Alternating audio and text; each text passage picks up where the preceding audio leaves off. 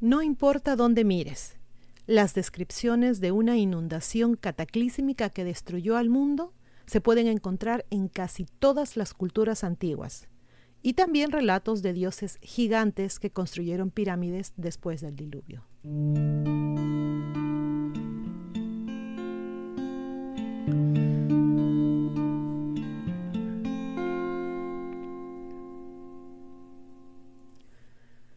El gran diluvio supuestamente fue enviado por Dios o por dioses sobre la tierra para destruir la civilización como un acto de castigo divino.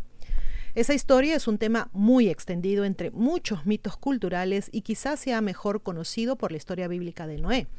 Pero a pesar de que la historia de la gran inundación de Noé puede ser una de las más famosas y conocidas, no es la más antigua que existe y ciertamente no es la única. Hay varias otras versiones, quizás menos famosas, como las historias de Matsya en los Puranas hindúes y de Deucalión en la mitología griega. El reto más antiguo y original, o el relato, perdón, más antiguo y original del gran diluvio es, según los eruditos, el de Utnapishtim, en la epopeya de Gilgamesh.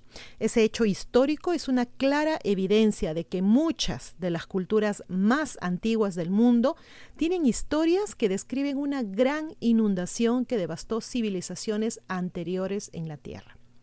Curiosamente, existe una gran similitud entre varios de los mitos de las inundaciones, algo que ha llevado a muchos autores y a estudiosos a creer que han evolucionado o que se han influenciado entre sí.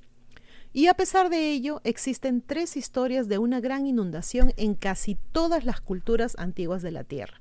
Los estudiosos de la corriente principal están divididos en opiniones sobre si tal evento tuvo o no lugar en la Tierra.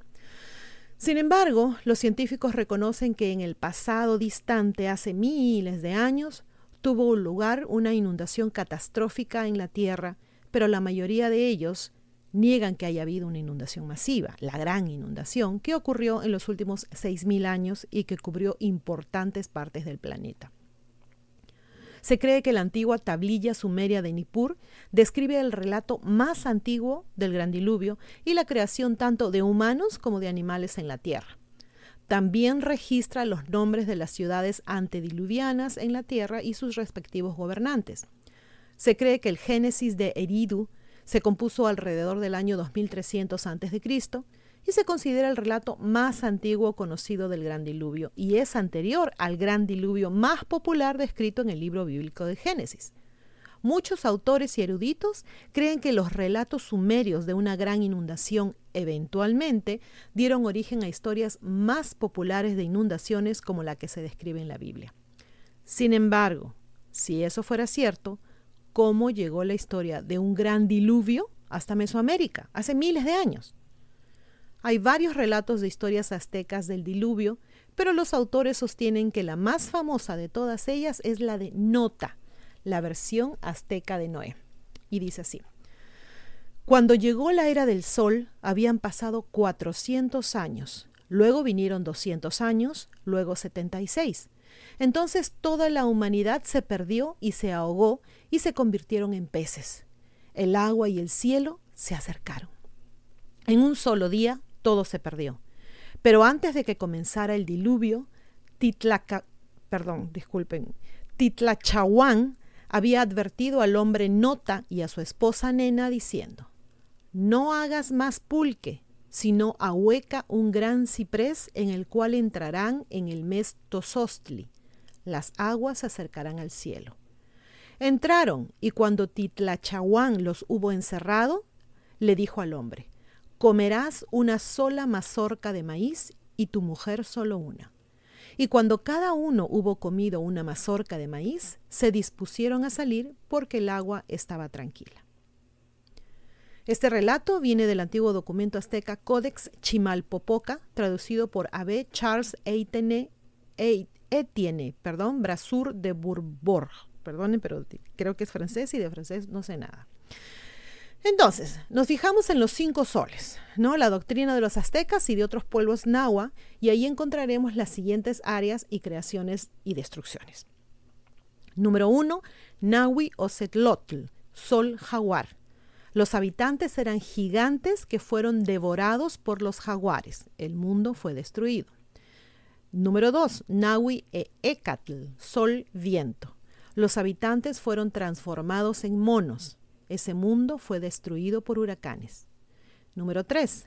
Nahui Kiahuitl, sol, lluvia. Los habitantes fueron destruidos por una lluvia de fuego.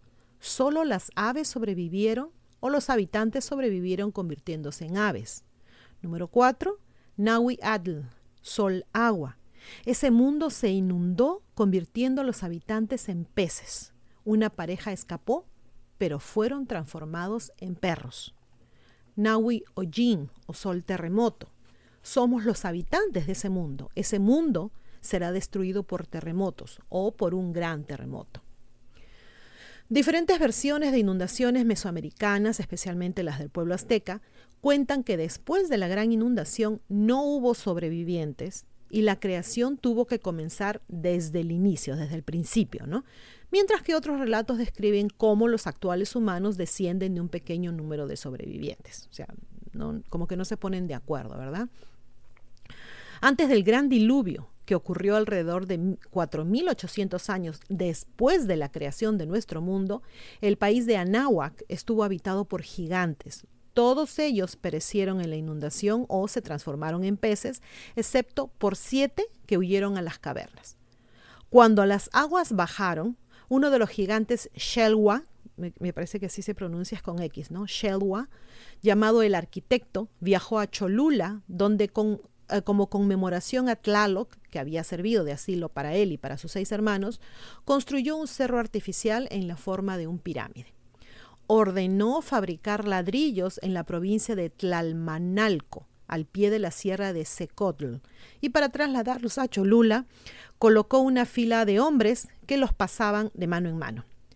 Los dioses contemplaron con ira un edificio cuya cima debía llegar a las nubes, e irritados por el atrevido intento de Shelwa, lanzaron fuego sobre la pirámide. Numerosos trabajadores perecieron. Se interrumpió la obra y posteriormente el monumento fue dedicado a Quetzalcoatl. Los gigantes vivían en la tierra antes del diluvio y Shelwa fue uno de los siete gigantes de la mitología azteca que escapó del diluvio ascendiendo a la montaña de Tlaloc en el paraíso terrestre y luego construyó la Gran Pirámide de Cholula. Bueno, acá, acá encontramos una serie de, ideas o, de información como que como que no se ponen de acuerdo, ¿no? Ah, primero dice, el gran diluvio supuestamente fue enviado por Dios o por dioses sobre la tierra para destruir la civilización como un acto de castigo divino. Esto ya lo he comentado antes, es lo primero que nos cuentan. ¿Cómo es que un Dios tan bondadoso, porque así nos lo han pintado, manda un castigo tan severo para sus hijos. Algunas personas dirán, y yo también lo pienso por ahí, que a lo mejor el Dios de que hablaban acá no era el mismo Dios bondadoso que supuestamente es nuestro Padre, ¿verdad? Otro detalle que quiero mencionar dice, cuando las aguas bajaron, uno de los gigantes Shelwa, llamado el arquitecto, viajó a Cholula y bueno, quería construir eh, este sitio, esta pirámide para Tlaloc, ¿no?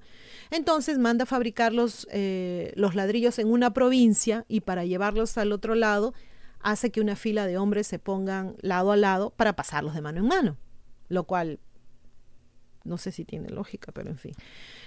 Ah, no conozco las distancias, pero, pero nos dicen primero que solamente sobrevivieron siete, ¿no? Los siete hermanos, y después nos dicen que eh, pusieron una fila de hombres y que luego cuando los dioses eh, incendiaron la pirámide murió un montón de gente, un montón de trabajadores. Entonces, ¿cómo es que solo sobrevivieron los siete hermanos, pero después nos dicen que hay otra gente? Entonces, como que no, no lo terminamos de entender, ¿verdad? No sabemos bien, bien cuál es la, la información correcta. Bueno, hasta aquí el video. Espero chicos les haya servido información. Si tienen ustedes alguna información me la cuentan porfa y así todos nos enteramos de más cosas. Eh, bueno, se me portan bien, se cuiden mucho y como siempre chicos, a pensar bonito. Chao.